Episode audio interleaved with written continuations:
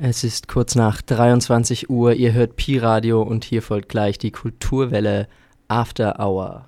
That you get between the speaker in a radio and all the various sounds which it produces. On the speaker, you hear human voices, you hear every kind of musical instrument, honkings of horns, the sound of traffic, the explosion of guns. And yet, all that tremendous variety of sounds are the vibrations of one diaphragm. But it never says so. The announcer doesn't come on first thing in the morning and say, ladies and gentlemen, all the sounds that you will hear subsequently during the day will be the vibrations of this diaphragm. Now, don't take them for real. And the radio never mentions its own construction, you see? 88,4 Pi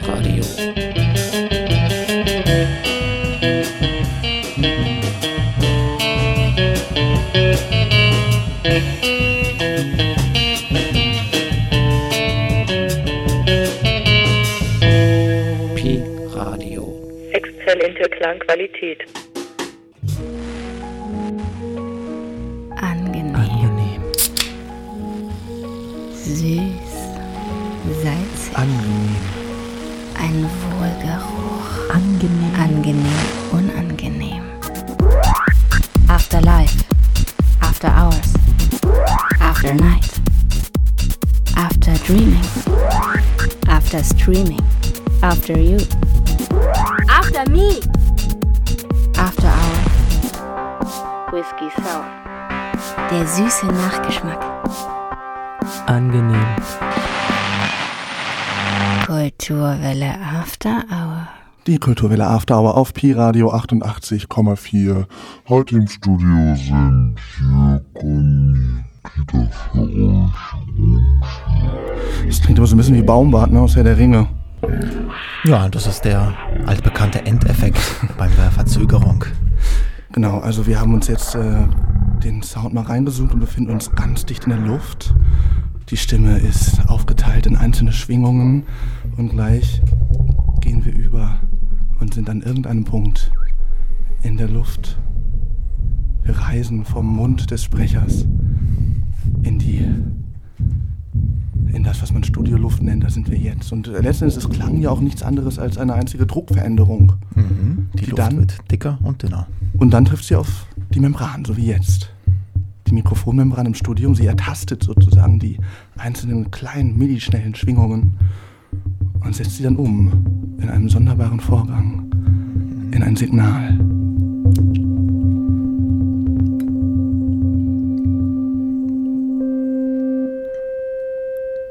Das ist jetzt ein Frequenzton und der wird variiert und das ist letztendlich das Geheimnis von Frequenzmodulation. Wir, Pi-Radio, senden ja auf 88,4 MHz, 88 Millionen 400.000 Magnetschwankungen pro Sekunde. Und auf diese Frequenz werden dann einzelne kleine andere Veränderungen rein- reingespielt und so wird Information übertragen. Ah ja. Und die Das- Antenne am anderen Ende des Empfangsgeräts, sie ertastet, welche Veränderungen das sind, welche Abweichung von der 88,4.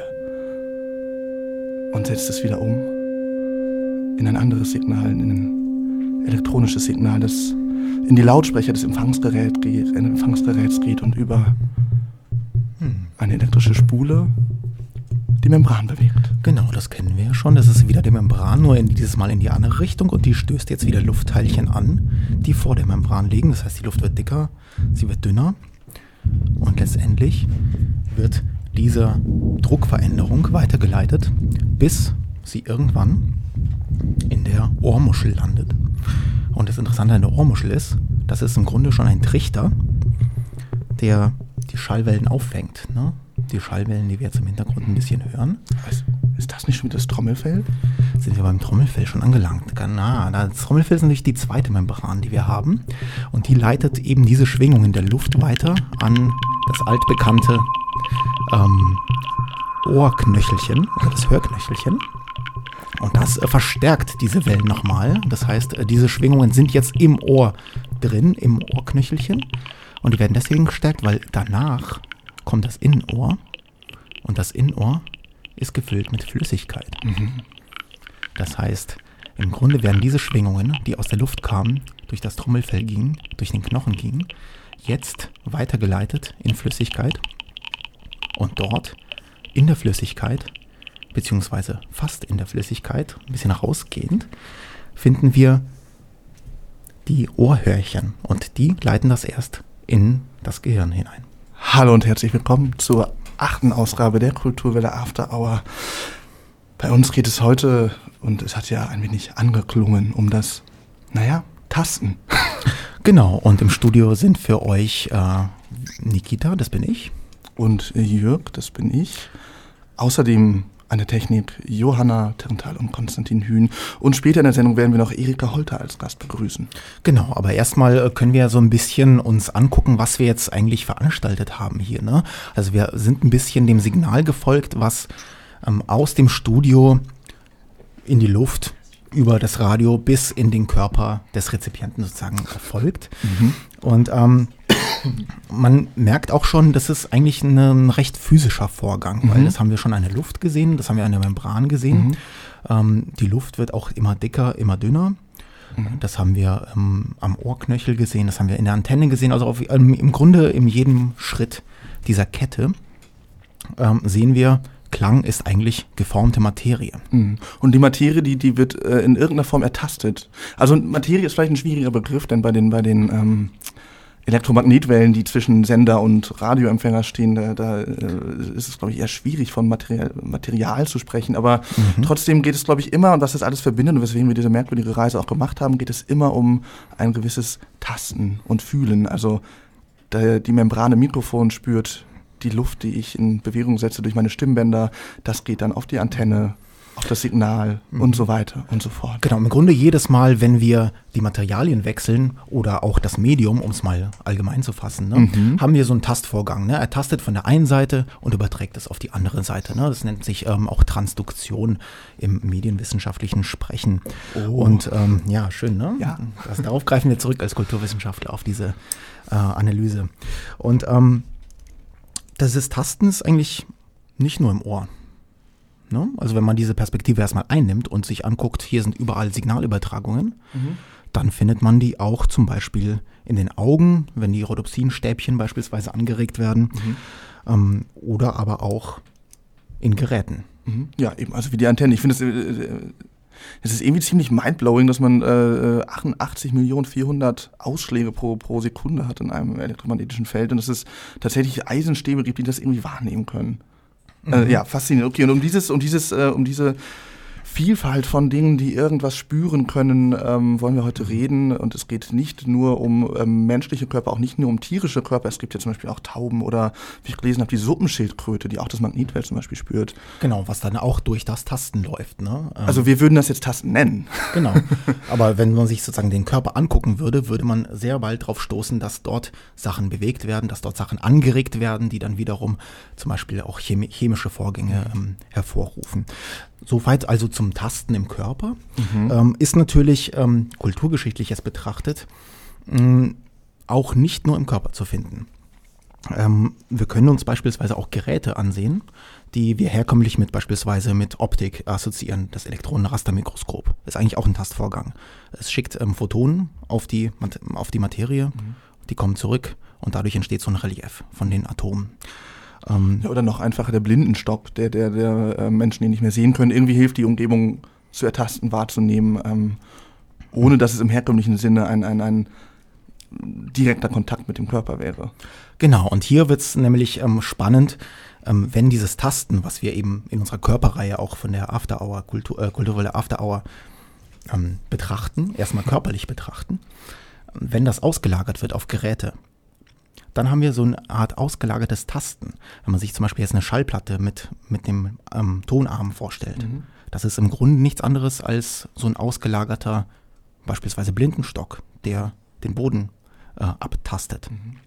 Ja, und ganz interessant äh, finde ich dann daran, dass es, ähm, also Nikita du, Nikita, du hast das in der Vorbereitung gesagt, dass es ähm, dabei eigentlich immer auch, oder dass WissenschaftlerInnen dann auch von Filtern sprechen, dass jedes, dass jedes Element die Dinge filtert und ähm, ich glaube, das kann man sich deutlich machen, wenn man, wenn man sich überlegt, ob man sich ähm, eher mit einem Blindenstock fortbewegen möchte oder mit einem Gummischlauch. Also man wird ja von beiden irgendwie irgendwelche Signale bekommen, aber ähm, ich glaube, zum sicheren, sicheren durch die Stadt bewegen ist der Blindenstock irgendwie besser. Und letzten Endes fehlt halt ja auch das Radiogerät. Äh, du merkst schon, ich komme wieder aufs Radio zu sprechen, weil ich das mhm. irgendwie so faszinierend finde. Ähm, fehlt halt ja auch das Radiogerät erstmal aus der ganzen riesigen Anzahl von Wellen, die da irgendwo rumschwirren, die richtige raus und ähm, kommt dann so auf diesen kleinen Raum hier im Pi-Radio-Studio. Genau, das ist im Grunde die Krux der Sache und ein bisschen auch die Krux der Sendung. Einerseits Materialität und Tasten, es gehört irgendwie dazu, zu allen Sinnvorgängen. Andererseits ähm, bieten sie eben auch Möglichkeiten. Ähm, man kann zum Beispiel mit einem harten Stock etwas ertasten, aber sie schränken uns eben auch ein. Man kann mit einem Gummistock wahrscheinlich eher schlechter tasten oder mit Wasser kann man beispielsweise gar nicht tasten. Ähm, um diese Möglichkeiten und wie man die analysieren kann und wie man die auch in einer kulturwissenschaftlichen historischen Analyse fruchtbar machen kann, darüber reden wir später noch. Fruchtbar. Aber erstmal. Ja, erstmal hören wir Musik und äh, äh, das äh, Lied, was wir hören, ist von, äh, du, du, du weißt es, Gera Zimsum? Genau, und ähm, es heißt passenderweise Feel the Fish. Also taste den Fisch.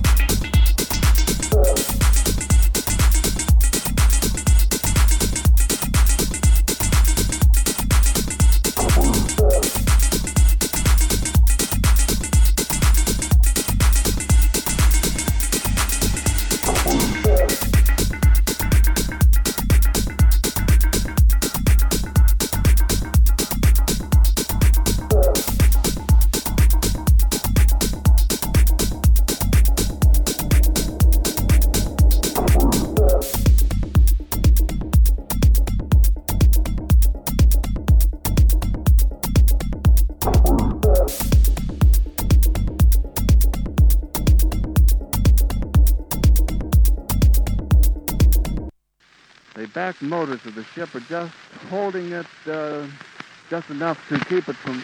It bursts into flame. It bursts into flame and it's falling. It's crashing. Watch it. Watch it, folks. Get out of the way. Get out of the way. Get this Charlie. Get this Charlie. It's flying and it's crashing. It's crashing terrible. It bursts into. Der 6. Mai 1937. Die Hindenburg.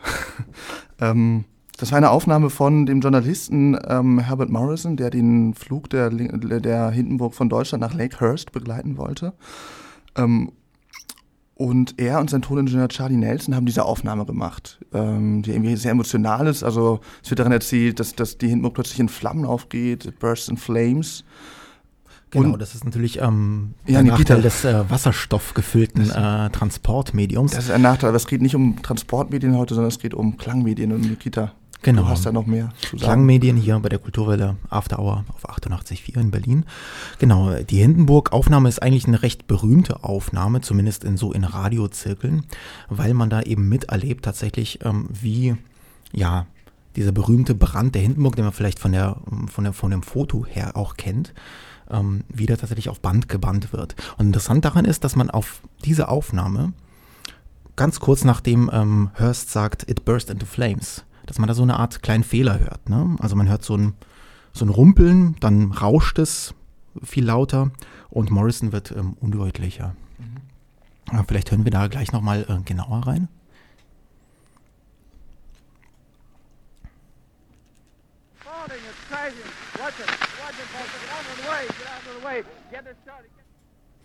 Genau, vielleicht machen wir das nochmal, weil ähm, nach den Flames hört man genau diesen Fehler. KSA, genau. Und was ist da passiert? Genau, das passt sich eigentlich sehr schön in unsere Sendung rein, weil was wir da hören, sind tatsächlich die Auswirkungen der Druckwelle von der Hindenburg selber, von der Explosion. Ähm, was passiert ist, dass der Schreibkopf auf diesem Aufnahmegerät, ne, was so ein schallplattenbasiertes Gerät ist, ähm, aus der Position gebracht wird. Und ähm, diese Furchen kann man übrigens heute noch sehen auf der Platte. Mhm. Ja, ähm, das waren grundsätzlich sehr empfindliche Geräte und äh, bei der Aufnahme musste man halt eben darauf achten, deswegen war der Toningenieur dabei, dass die Lautstärke immer konstant bleibt. Und wenn es dann zu laut wird, zum Beispiel mit einer Druckwalle von der Hindenburg, dann verrutscht der Schreibkopf und schreibt sich gewissermaßen, schreibt die Explosion in diese Schallplatte mit rein. So quer über die Scheibe. Ganz genau. ähm, in diesem Fall haben wir das Glück, dass nur die oberste Schicht zerkratzt war. Das heißt, wir können es immer noch abspielen und hören. Mhm. Sonst wäre die ganze Platte äh, kaputt gewesen. Mhm. Genau, und ähm, ja, wie passt das in unsere Sendung rein? Heute geht es ja als Abschluss unserer Körperreihe um das Tasten und im ersten ja, Gesprächsblock haben wir auch schon ein bisschen festgestellt, okay, Tasten gibt es ähm, im Grunde im Hörvorgang und zwar auf allen Stationen und Tasten kann, lässt sich auch finden in, ja, in der Welt grundsätzlich. Auch beim, beim Sehvorgang oder bei allen möglichen anderen ähm, naja, Informationsübertragungsverfahren. Ganz genau. Und jetzt im konkret, ähm, weil wir ja im Radio sind, beschäftigen wir uns mit Klang. Und hier haben wir eben ähm, tatsächlich ja den Effekt, dass sich ein Klangeffekt wirklich durch dieses Abtastgerät wirklich verewigt. Ne? Und vor allem ist dort etwas gespeichert, was vielleicht so gar nicht hätte ja, gespeichert werden müssen. Mhm. Und das bringt uns äh, zu einem ehemaligen Studiogast von uns, ähm, Wolfgang Ernst, der an der Humboldt-Uni Medienwissenschaften unterrichtet. Ähm, und äh, äh da, da, da begab es sich einmal, dass er hier im Studio war und ähm, einen Totenkopf gesehen hat. Denn hier im Pi-Radio-Studio steht ein kleiner Totenkopf ähm, auf einem Schreibtisch. Ich nehme ihn mal in die Hand ähm, und fasse ihn mal an. Das Tasten mhm. des äh, Totenkopfs. Auf jeden Fall, dieser Wolfgang Ernst meinte nun, ah, das ist ja wahnsinnig interessant. Ähm, weil, äh, es, gibt, es gibt die Theorie, dass man aus Totenschädeln ähm, gewisse Sachen ablesen kann und dass man grundsätzlich aus allen Dingen Sachen ablesen kann, dass man aus einer Wand Urknalle, den Urknall herlesen kann. Nikita, du kannst. Genau, also im Grunde war das sozusagen auch nur der Ausgangspunkt. Ne? Es, ähm, Rilke hat das mal beschrieben, es gibt sozusagen auf dem Schädel oben immer diese Narbe, mhm. die eben sozusagen vom Zusammenwachsen der, ähm, der Fontanelle heißt es, glaube ich, ne? So beim Baby Baby ähm, entsteht. Und äh, Rilke hat da eben spekuliert, dass da der Urschrei vielleicht mhm. eventuell auslesbar wäre mit einer Nadel. Ähm, genau, das war der Urschrei und dann äh, kann man den Urknall genau. aber auch in anderen Dingen lesen. Genau, zumindest ist das so, so ein bisschen die spekulative Sache, die daraus entwächst, weil inzwischen sind wir technisch auch so weit, dass wir so feine Nadeln machen können, dass wir alles Mögliche abtasten können tatsächlich und zum Klingen bringen. Und Wolfgang Ernst erzählt uns da so ein bisschen von ein paar Experimenten, die er am seinem Lehrstuhl für Medienwissenschaft ähm, veranstaltet hat. Es gibt eine Science-Fiction-Geschichte von Gregory Benford, der ist Science-Fiction-Autor, relativ bekannter Time Charts, Zeitscherben. Da werden mittelalterliche ähm, Keramiktöpfe werden vom Smithsonian Institut in Washington, das ist ja das große Technologieforschungsinstitut, werden die abgetastet, sozusagen mit optischer Auslesung, das kann man dann in Akustik zurückverwandeln. Wenn man die Tonscheiben dreht und die Töpfe haben dabei geredet oder gar gesungen, überträgt sich ähm, in den Stichel, mit dem man Muster reingraviert, sozusagen die Akustik auch noch. Und die müsste man doch eigentlich wieder, wieder, wieder auslesen können. Wir haben das dann mit antiken Scherben versucht. Die Winkelmann-Institut hat uns ähm, antike äh, ziselierte Tontöpfe ähm, gegeben. Und wir haben das mit demselben Grammophon-Spezialisten, mit Norman Bruderhofer, dann versucht ähm, abzutasten. Das Problem ist das Signal-Rauschverhältnis. Ist bei grobem Ton ziemlich grob. Das sind diese Experimente, die eben bis hin zur, zur Archäoakustik laufen. Und die goethische Idee, dass sich eigentlich alles, was in einem geschlossenen Raum mal artikuliert worden ist, als Druckwelle, müsste irgendwie ganz schwache sozusagen Echos in der Wand noch hinterlassen. Ähm, dem sind wir jetzt quasi nanotechnisch wieder real auf der Spur. Wenn es möglich ist, und es ist ja möglich, dass die letzten, der letzte Nachhall des Urknalls inzwischen wieder gefasst werden kann durch, durch Raumsonden und durch extrem interessante und mathematisch intelligent gemachte Sensoren und komplexe Algorithmen, ist es ja möglich, die letzten Hitzewellen sozusagen des Urknalls noch zu fassen. Dann können wir auch alles, was jemals als Stimmwelle, als Klangwelle, als akustischer Druck stattgefunden hat, das veräppt ja nicht vollständig oder äh, nicht ganz vollständig, dann können wir dem teilweise wieder auf die Spur kommen. Das ist also eine uralte Fantasie, Ritter, nicht Ritter, Baron von Münchhausen, Töne gefrieren im Winter, dann tauen die im, Frühjahr auch wieder auf, hören wir die wieder. Solche Dinge sind jetzt plötzlich äh, im Bereich von ähm, Nanophysik ähm, ins Machbare gerückt. Ein faszinierendes Feld, wo etwas, was lange als kultureller Mythos galt oder als Märchengeschichte, ähm, auf eine ähm, unheimliche Art real wird. Mhm. Das sagt Wolfgang Ernst, der an der Humboldt-Universität Mediengeschichte lehrt. Medien, nee, Wissenschaft. Medien, Wissenschaft, mein. Ähm, und ich finde da eigentlich ähm, zwei Sachen dran ganz interessant. Ich glaube, die eine ist ähm, die, dass man, wenn man erstmal anfängt und auf diesen Lese- und Tastentrip kommt, dass man dann sehr schnell auch in leicht spekulative oder auch schon fast esoterische Gefilde gerät. Mhm. Äh, dieses so, ja, an der Wand den Urknall und, und, und ähm, jeder Klang hinterlässt seine Spur. Das bringt einen ja doch so in, in, in ja, ich weiß nicht, in, in, in Gebiete, die, glaube ich, ähm, sich erst mit der normalen Wissenschaft etwas verwehren. Aber äh, er versucht es, er, er argumentiert eben dafür, dass man das doch dann alles wieder so zurücklesen kann, äh, wie ernst das dann gemeint ist oder vielleicht auch nicht, auch vielleicht auch ein bisschen so als kleiner Vorschuss. Ähm, Genau. Kann man dann noch äh, diskutieren. Aber genau, das finde ich irgendwie ganz spannend. Und das andere ähm, ist, wo ich wirklich was dran finde, dass, dass man ähm, da erkennt, dass jedes, dass jedes Tasten gleichzeitig ganz oft auch ein Schreiben wird. Und wir haben das auch in unserer Anfangssequenz gesehen, dass das ähm, Mikrofon anfängt ähm, zu tasten und gleichzeitig schreibt es aber die Information in das Radio. Und das Radio mhm. tastet diese, diesen Strom und schreibt ihn in, in den Äther als ähm, Radiowelle. Und äh, dieser Vorgang ist ganz interessant, der aber natürlich auch nicht voraussetzungslos ist. Und dann kommen wir, glaube ich, zu einem interessanten Punkt, ähm, wo man sich fragt, okay, wie intentional sind diese Sachen eigentlich? Und mhm. äh, Nikita, du hast schön am Anfang das, das, das Ohr beschrieben und ähm, wir haben uns auf dem Hinweg gefragt, so ja, wie, was passiert denn eigentlich in dem Ohr, wenn das Trommelfell jetzt platzt? Mhm. ähm, Genau, das ist, äh, dann ist natürlich ähm, ein wichtiger Teil äh, des Hörvorgangs ähm, ja nicht mehr operabel und ähm, der Schall müsste dann äh, tatsächlich direkt irgendwie auf den Knochen kommen, mhm. ne, die, das, das Hämmerchen, ähm, was natürlich nicht so gut funktioniert, bis gar nicht funktioniert, mhm. weil eben das Trommelfell überhaupt erst das Knöchelchen anregen muss. Mhm. Genau, und äh, an, de, an dieser Membran, die das äh, Trommelfell ja eigentlich ist, sieht man auch nochmal ganz genau dieses Lesen und Schreiben, diese Dualität. Ne? Mhm. Weil einerseits liest die Membran im gewissen Sinn, weil da Schwingungen ankommen, und andererseits schreibt sie die sozusagen weiter, und zwar in dem Fall äh, in ein anderes Medium, nämlich in den, in den, in den Knochen. Mhm. Aber der Witz ist ja, dass du immer genau wissen musst, was du lesen willst. Also genau. das Trommelfell muss, äh, ähm, also dieser Hammer, der im Ohr sitzt, der kann jetzt nicht ohne weiteres einfach äh, Tonsignale empfangen, sondern er braucht irgendwie diese vorgeschaltete Ebene. Genau, es ist im Grunde total alles aufeinander eingestellt. Ne? Das mhm. Knöchelchen ist genau darauf ausgelegt, das Trommelfell zu lesen und zu verstärken. Mhm. Ähm, es, ähm, es kommt eben schon etwas Gefiltertes ran aus der Ohrmuschel, ne, weil da die Sprachanteile äh, besonders gefiltert werden. Das ist einfach evolutionär so geworden. Mhm. Und das Knöchelchen verstärkt dann das, was es von der Membran kriegt. Das heißt, im Grunde sind es angepasste Teile, die sozusagen wissen, im gewissen Sinne, was sie schreiben, was sie lesen, also was sie weitergeben. Aber interessant wird es ja dann, wenn man das mal nicht mehr weiß. Und wenn dann zum Beispiel ähm, Wolfgang Ernst hingeht und sagt, ja, hier der Totenkopf äh, und Rilke und der Urschrei ist da irgendwie drin, das ist ja höchstwahrscheinlich nicht absichtsvoll geschehen, sondern er sagt ja im Grunde, es haben sich Dinge versehentlich eingeschrieben. Und das ist ja auch wieder die, die Beziehung zur Hindenburg, ähm, dass sich da versehentlich diese Druckwelle eingeschrieben hat. Und ich glaube, das ist dann eine ganz interess eine interessante Perspektive, überhaupt über, das, äh, über die Bedingungen eines Speichers nachzudenken. Was macht eigentlich ein Speicher? Also ist ein ist ein Speicher in dem Moment da, wo ich ihn vorbereite. Ähm, wenn man das Bild des Kornspeichers nimmt, ist er dann da, indem ich äh, ganz viele Kornähren in eine Kammer mhm. verfrachte? Oder ist er eigentlich nicht erst dann da, in dem Moment, wo ich den richtigen Schlüssel dazu habe?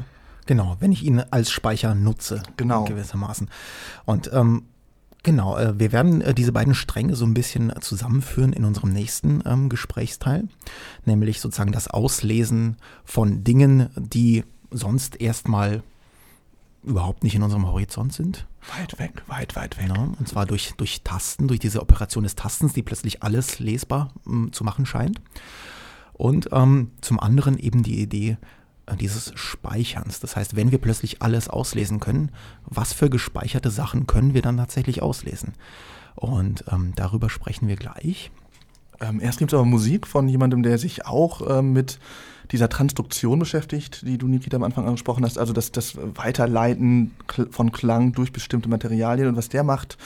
Ähm, er, er, er interessiert sich dafür, wie Klang an bestimmten Materialien, die anders sind als die Luft, klingt. Und er benutzt dafür Kontaktmikrofone und hat zum Beispiel in diesem Fall einen Eisenzaun mikrofoniert, der, ich glaube, einen Highway von einem Fluss trennt. Mhm. Und äh, Nikita, du hast gestern Nacht noch mit ihm äh, geskypt, er sitzt in Australien und wir hören jetzt äh, seine Musik und darüber ein paar Ausschnitte aus dem Skype-Interview.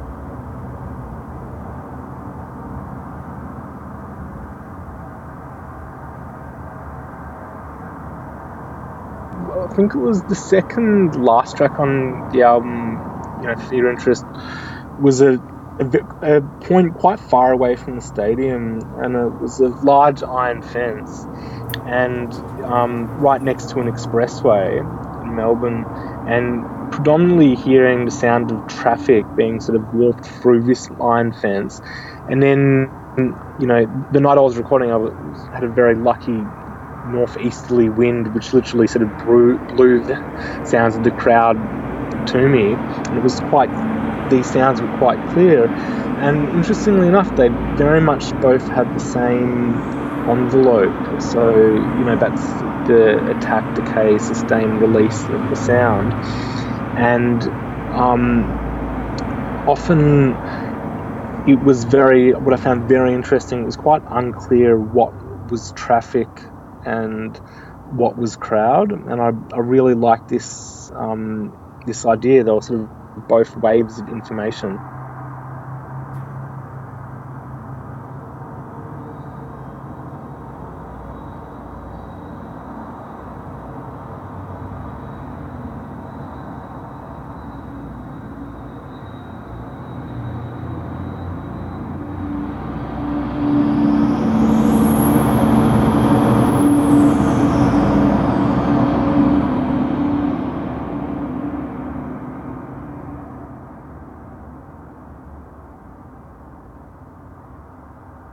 and you could say these different intentionalities. So, you know, on one hand, you have the intentionality of a driver making their way back home after a, day's work, which are producing the sound of, of, of, the car, and then you have the Doppler effect and all of this. And then, you know, on the other hand, quite far away, you have the intentionality of thousands, thousands of individuals exerting their energy at the one point, but they both, through the structure of the fence intermingle and sort of get lost with, within one another. And yeah, there's something of um, very interesting to me. These situations, it's very interesting. So yeah.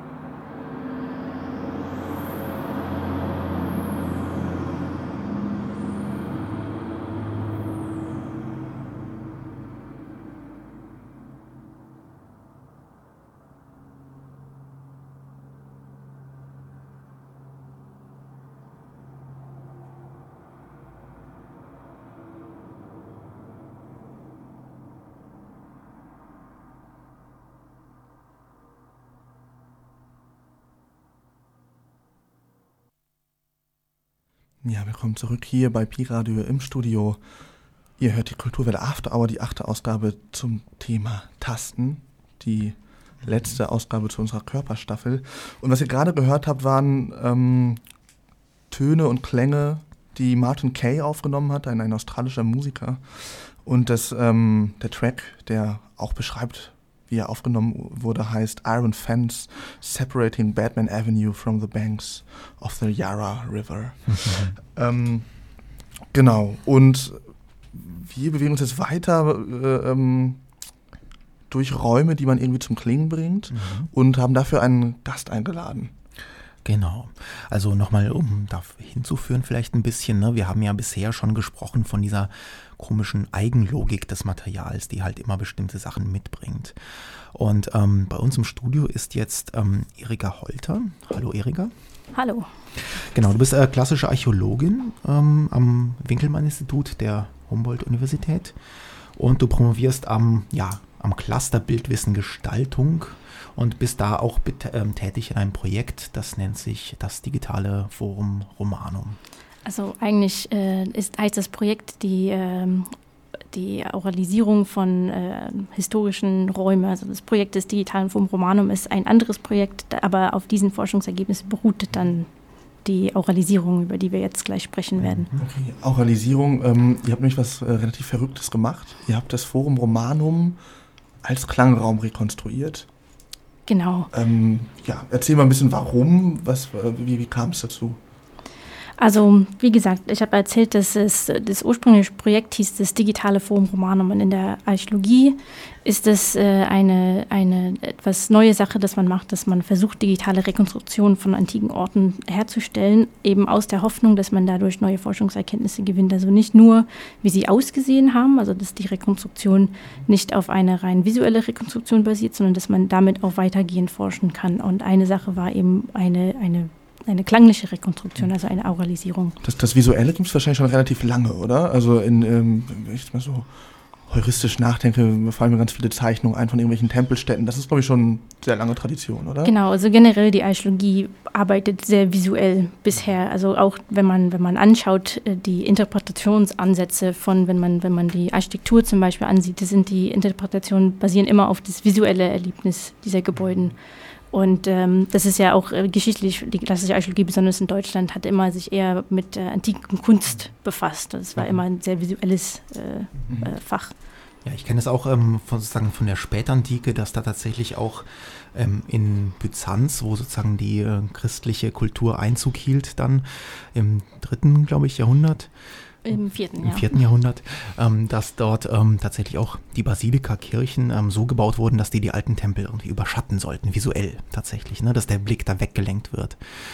Ähm, genau, und oh, ihr macht jetzt aber was Neues. Ihr macht jetzt sozusagen, ihr beschäftigt euch tatsächlich mit, ja, mit dem Klang von Stimmen, kann man das so sagen? Ihr, ihr, ihr auralisiert, ja, was heißt denn genau auralisieren? Also Auralisieren ist eine, eine Klangrekonstruktion, dass man sozusagen die, die wieder äh, erleben kann, wie Sachen auf das auf dem Forum Romanum sich angehört haben. Und dafür haben wir als Beispiel gewählt ähm, eine Rede erstmal, weil das Forum Romanum eine seiner zentralen Funktionen lange Zeit war natürlich ein Ort der politischen Kommunikation. Da war das Senatshaus, da hat die, äh, die, der Senat und die Elite der Stadt haben sich dort getroffen und da mussten sie sich auch das Volk stellen. Da gab es dann eine Rednerbühne und von der Rednerbühne aus mussten sie dann dem, vor dem Volk gehen und versuchen, das Volk von bestimmten Vorhaben zu überzeugen, damit sie auch so abstimmen. Mhm. Und das äh, war eine ideale äh, erste, erster Ansatz, um eine, eine Klangrekonstruktion zu machen, weil das sind ja auch dann wichtige Forschungsfragen, die damit verbunden sind. Mhm. Ähm, Wir können ja erstmal reinhören in diese Organisation und sie dann vielleicht äh, einfach leise im Hintergrund weiterlaufen mhm. lassen, nachdem wir kurz gehorcht haben. Das ist jetzt eine Organisation, ja, ich schweige erstmal ein, ein paar Mo Momente.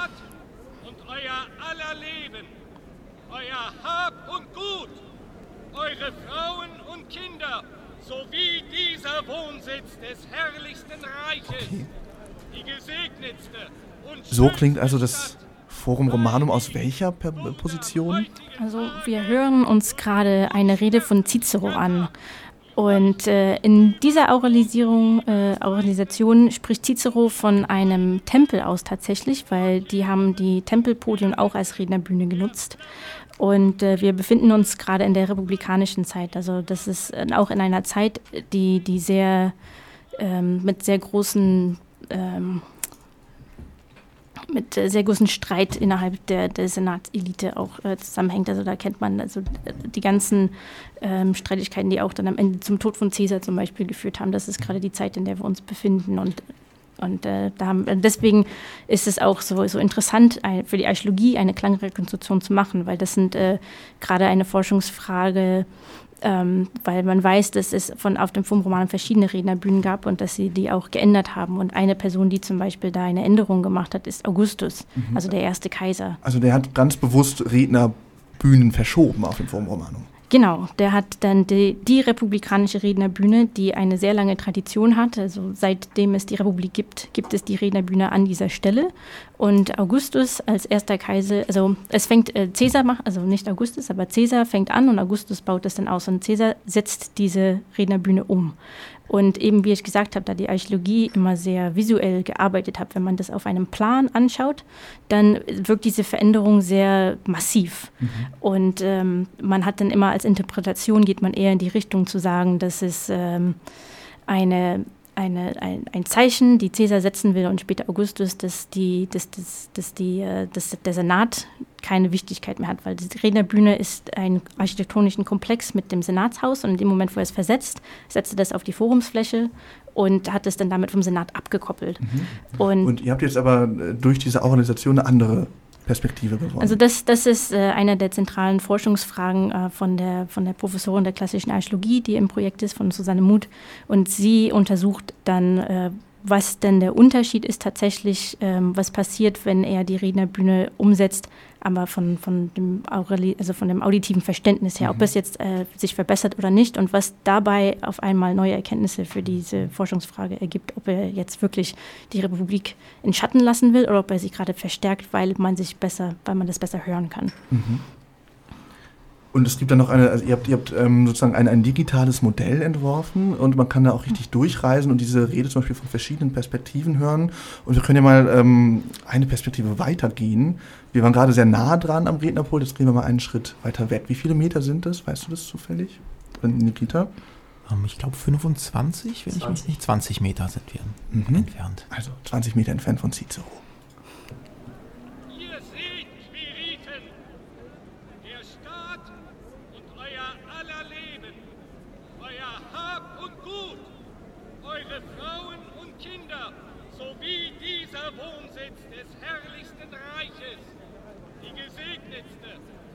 Das ist jetzt wieder dieselbe Rede, die wir gerade schon gehört haben. Und jetzt können wir mal im Kontrast das, dasselbe nochmal hören aus einer noch weiteren Perspektive. 70 Meter, soweit ich weiß.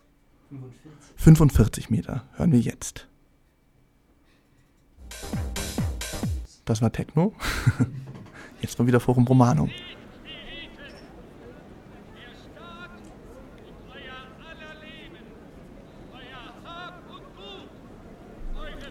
Okay, mein Höreindruck ist jetzt, das ist, ähm, die Rede ist leiser, man hört mehr Menschen. Ist das auch dein Eindruck, Erika? Oder was, was gewinnst du dieser Organisation, diesen verschiedenen Perspektiven ab?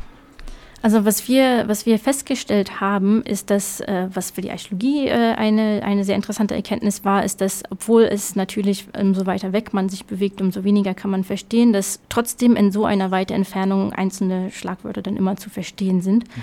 Was bei dieser Aufnahme so interessant ist, ist, dass man tatsächlich dadurch, also wie gesagt, der Cicero spricht gerade vom Dioskurentempel aus.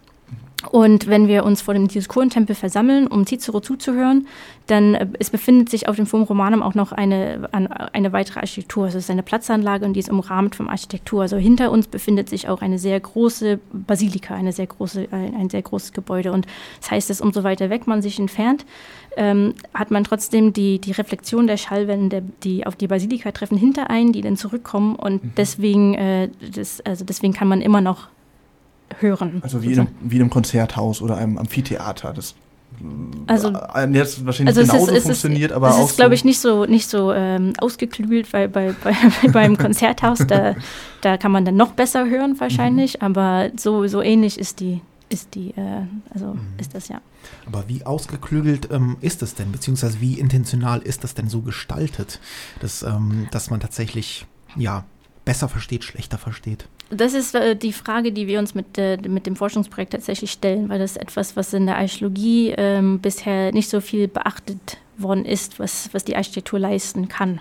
Und ähm, es ist, man, man weiß nicht sehr viel über, äh, von, von den schriftlichen Quellen zum Beispiel, dass, ähm, über wie viel sie denn darüber gewusst haben oder das, äh, das explizit eingesetzt haben. Aber die, wir wissen, dass die Architektur sich verändert hat und das Forum Romanum ist dafür ein sehr gutes Beispiel, weil wir wissen, dass sie Gebäude umgebaut haben, neu gebaut haben, umgestellt, Gebäude wurden zerstört oder es wurden neuen Gebäuden hinzugefügt. Und äh, wie gesagt, die Archäologie hat bisher das immer eher von der Repräsentation äh, repräsentationalen äh, Aspekt gesehen und gesagt, okay, sie haben ein Gebäude neu aufgebaut, um sich zu prä- repräsentieren. Und das ist, Prestige.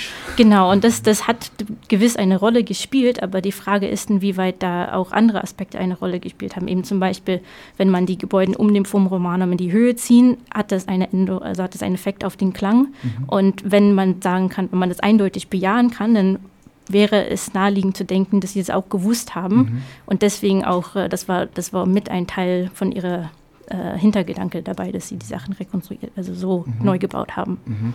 Und äh, ja, das ähm, passt, glaube ich, deswegen so gut auch zu den anderen Elementen unserer Sendung, ähm, weil, das, weil man da genau merkt, wie eigentlich ein, ein materieller Klangkörper ähm, durch das Material überhaupt etwas erreicht. Und Martin Kay, der Musiker, dessen ähm, eines Stück wir vorhin gehört haben, der hat auch Aufnahmen in einem Stadion gemacht und hat dieses Stadion als großen Amplifier beschrieben, also als einen großen Verstärker, der ja irgendwie letzten Endes auch nichts anderes macht, als bestimmte Dinge zu filtern. Und da sind wir, glaube ich, wieder bei all dem, was wir vorher gesagt haben in, in der ersten Hälfte der Sendung, ähm, dass ja zum Beispiel ein Radio auch nichts anderes macht, als bestimmte Dinge zu filtern. Und ähm, wie du das beschrieben hast, geht es jetzt beim Forum Romano auch darum, dass bestimmte Redeinhalte oder auch bestimmte Schlagwörter, die besonders mit einem besonderen Stimmdruck gesprochen werden, dass die auch wirklich ankommen.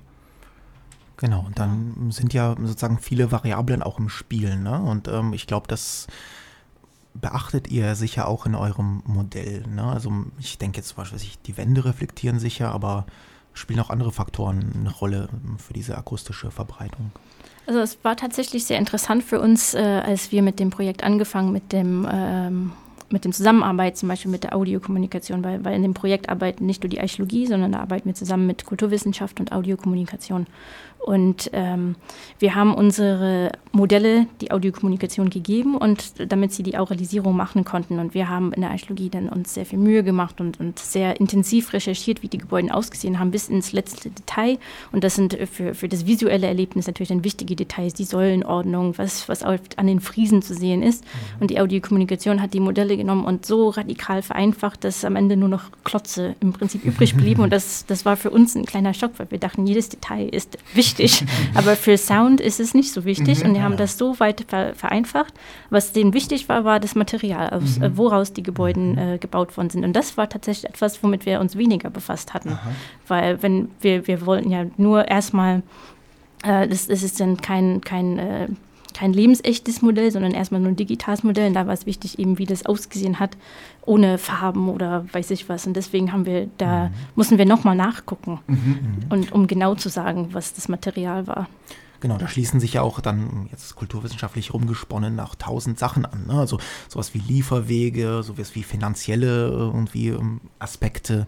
So, und ja, neben eben dieser visuellen ähm, Geschichte und eventuell eben auch der akustischen, ne? wenn man das so rekonstruieren kann. Was gab es denn, was gab es denn für andere Lärmfaktoren auf dem Forum Roman? Also fuhren auch irgendwie Pferdekarren rum, die Störgeräusche produziert haben? Also es ist äh, sehr interessant. Also eine Sache zu den Beispielen, die wir gehört haben. Wir haben extra eine Rede ausgesucht, wo wir davon ausgehen würden, dass alle auf dem Forum Romanum sehr leise waren und Mhm. zuhören wollten. Aber das zum Beispiel, es stimmt schon erstmal nicht. Also eigentlich, für, besonders für die Zeit, ist es sehr tumultartig, wenn eine Rede gehalten wird. Da gibt es Zwischenrufe, Buhrufe, es wird gezielt gestört. Also schon das funktioniert dann nicht mehr eigentlich. Und äh, das wäre auch für uns interessant zu schauen, was passiert, wenn zum Beispiel eine Rede gestört wird. Da, wie, wie, wie ähm, wirkt es dann auf das äh, Hörverständnis auf. Aber also das Forum Romanum hatte viele Funktionen. Da waren, also es gab nicht nur Reden auf dem Forum Romanum, das, äh, zu einem Zeitpunkt war es auch ein Marktplatz. Ich glaube, zu dem Zeitpunkt eher weniger, aber ähm, das war eine, ein also zentraler Knotenpunkt der Stadt. Das heißt, da ist viel Verkehr drüber gegangen.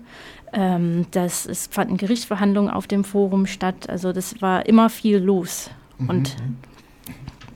Und ähm, ja, ich, also was ich daran wieder mag, äh, ich bin ja irgendwie echt Fan inzwischen von diesem, von diesem ähm, Tastenschreiben. Ähm, was man da, finde ich, äh, merkt, ist ja, also wie, ich stelle mir das ja so vor, dass ihr, dass ihr irgendwie Quellen durchgegangen seid, aus welchem Material bestand das? Du als Archäologin fährst sicherlich auch an Orte und schaust dir an, was gibt es da für Überreste. Und das wiederum schreibt ihr in ein digitales Modell. Und in dieses Modell kann man jetzt ganz viele verschiedene Funktionen irgendwie einspeisen. Man kann die Menschenmenge vergrößern, man kann dies machen und jenes machen.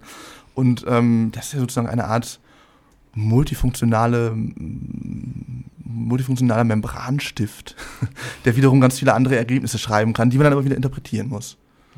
Mhm. Genau, also ich glaube, in dem Moment, in dem wir wirklich ähm, dieses Tasten, dieses Materielle irgendwie sich gegenseitig anregen, irgendwie in den, im Blick haben, ähm, kommen wir dann natürlich auch ganz schnell darauf, auf diese ganzen Filterfunktionen. Ne? Die Wände filtern, was weiß ich, die Menschenmenge filtert eben mhm. auch.